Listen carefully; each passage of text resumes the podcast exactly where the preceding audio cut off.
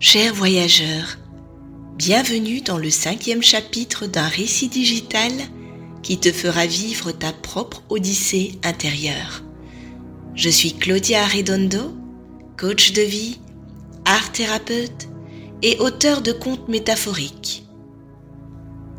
Mon but, te faire rêver et pourquoi pas te faire partir en exploration dans ton propre royaume ton univers intérieur.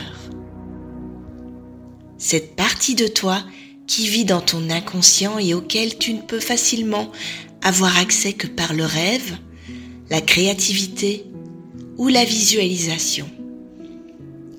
Aujourd'hui, en cette journée spéciale de la femme, je dédie ce conte à toutes ces femmes qui prendront un instant rien que pour elles pour se déposer, fermer les yeux et revenir à elle. Accueillir la femme extraordinaire qui vit en soi et lui laisser toute la place qu'elle mérite pour débuter ce voyage. Aujourd'hui, nous nous rendons dans un jardin de fleurs et de plantes.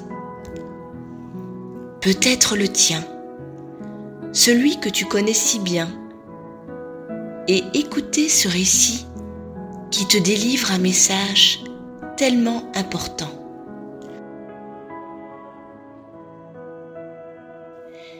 Il était une rose sans épines, dont la beauté presque irréelle et intemporelle aurait fait pâmer d'envie les plus amoureux des jardiniers. Son rouge uniforme et velouté envoûtait les regards des enfants tandis que son nectar attirait les essaims d'abeilles.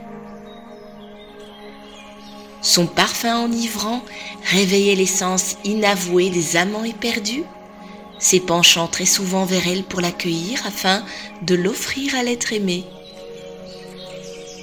Mais s'étant emparé de sa tige pour l'arracher à la terre, il renonçait très vite, car la fleur aussi parfaite était-elle demeurait une merveille incueillable. Au fond, elle donnait l'illusion d'une fleur artificielle, en plastique bétonné dans un ciment.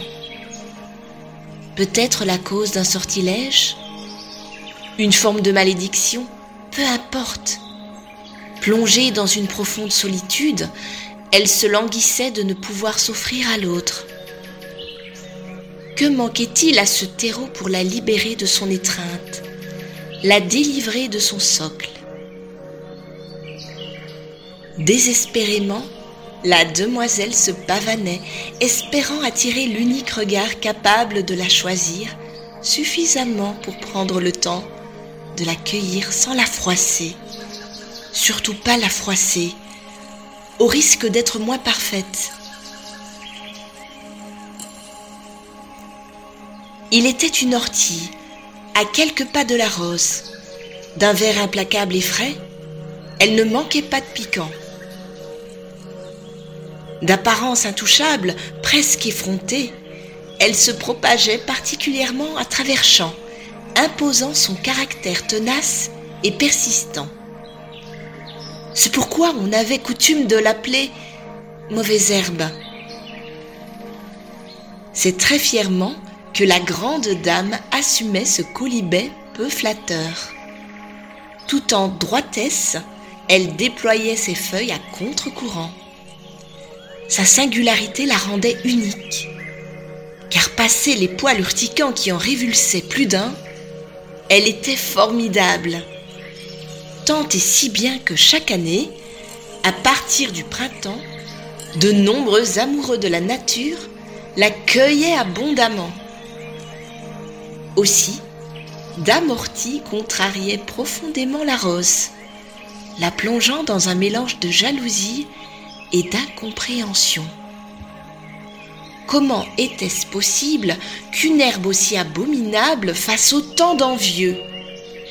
Et comment puisse-t-elle se laisser cueillir avec autant de facilité alors qu'elle était de prime abord intouchable?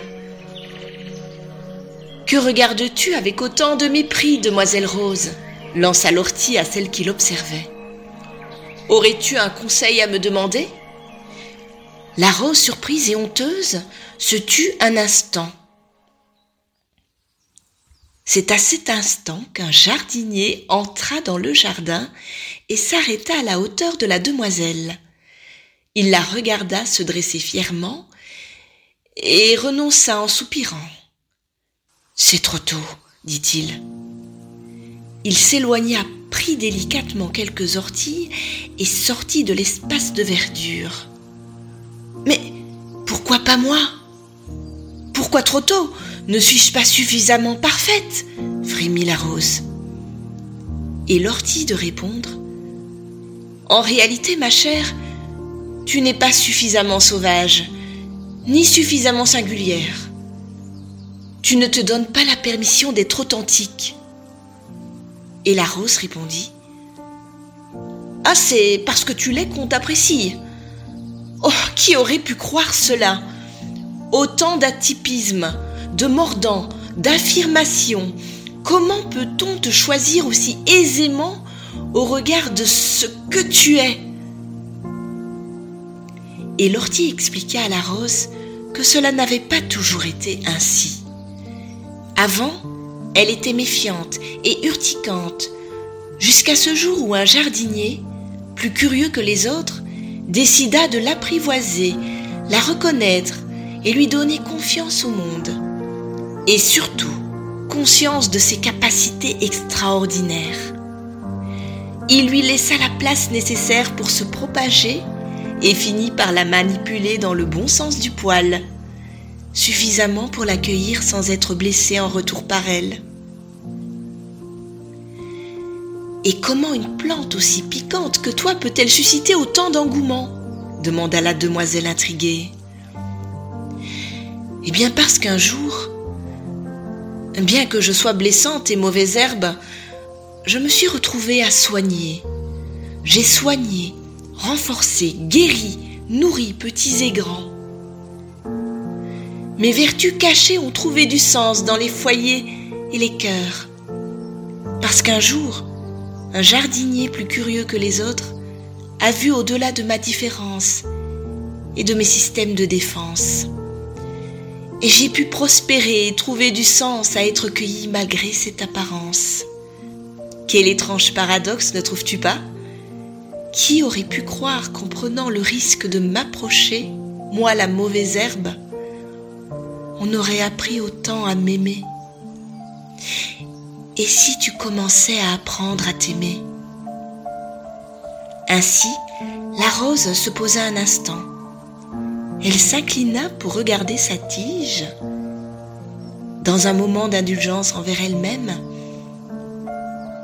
elle finit par laisser sortir une épine, puis une autre, et encore une autre, et ainsi de respirer mieux, beaucoup mieux, de sortir d'elle ce qu'elle gardait caché de peur de ne pas être suffisamment aimée, de laisser ses pétales voler au gré du vent et d'arrêter de paraître. Simplement d'être une fleur, peut-être un peu abîmée, mais assumée et complètement géniale.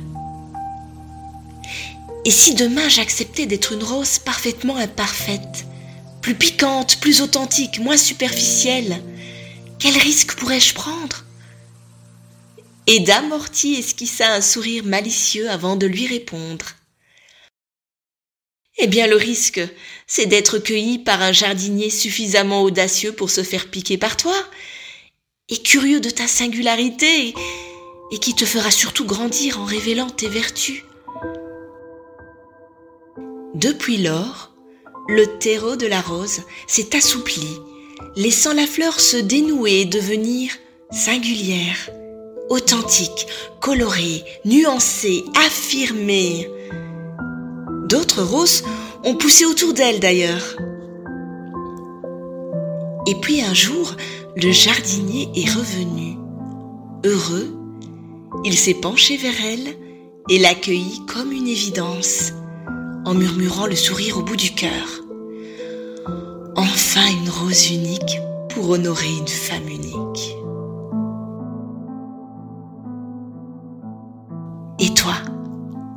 Toi qui m'écoutes te raconter cette histoire, toi qui es unique et rempli de vertus cachées. Et si tu portais fièrement tes épines pour poser tes limites Et si tu acceptais d'être plusieurs nuances à la fois? Et si tu prenais la place idéale dans ton propre jardin? Et surtout, et si t'apprenais enfin à t'aimer?